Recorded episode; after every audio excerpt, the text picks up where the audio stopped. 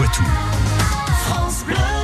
Nous partons entre Poitiers et Partenay. Bonjour Patrick Citeau. Bonjour. Avec euh, les histoires du Poitou ce matin, nous sommes donc euh, aujourd'hui à Latillé dans la Vienne, l'occasion euh, d'évoquer un terrible fait divers du XVIIIe siècle. Le 24 avril 1751 reste ainsi dans les mémoires des habitants de Latillé comme une sombre journée. Cette commune, située à 28 km à l'ouest de Poitiers, perd en effet un de ses natifs dans des conditions horribles. Et de quoi s'agit-il? C'est un gardien de troupeau du nom de Jacques Chénier. Né à Latillé le 14 juillet 1738, il exerce la profession de pâtre. Au printemps 1751, le jeune homme garde ainsi ses moutons dans les brandes du village. L'adolescent doit non seulement les surveiller, mais également les protéger. Des loups affamés essayent en effet régulièrement de tuer une bête, voire parfois le gardien pour les dévorer. Les pâtres ne sont pas armés. Afin de faire fuir les loups, ils ne peuvent que taper sur un tronc ou quitter leurs sabots et les frapper l'un contre l'autre. Vous imaginez un peu.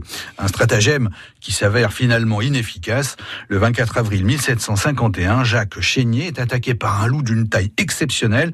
Il ne parvient pas à s'en défaire et meurt dévoré par la bête. C'est a priori un des deux loups qui terrorise alors la région. Les deux bestiaux affichent un terrible palmarès. Ils ont ainsi déjà tué une trentaine de jeunes gens. Et comment réagissent les villageois? Six jours après la mort du gardien de troupeau, ils tiennent leur revanche. Le 30 avril 1751, ils tuent un loup de sexe mâle à l'endroit où Jacques Chénier est mort. On en apprend un peu plus dans les registres paroissiaux établis par l'abbé de la paroisse.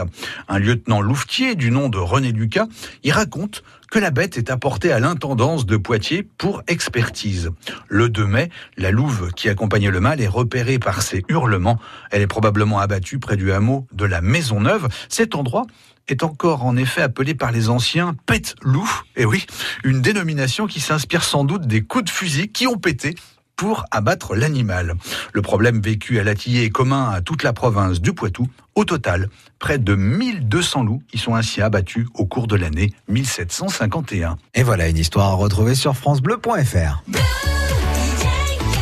France Bleu Poitou.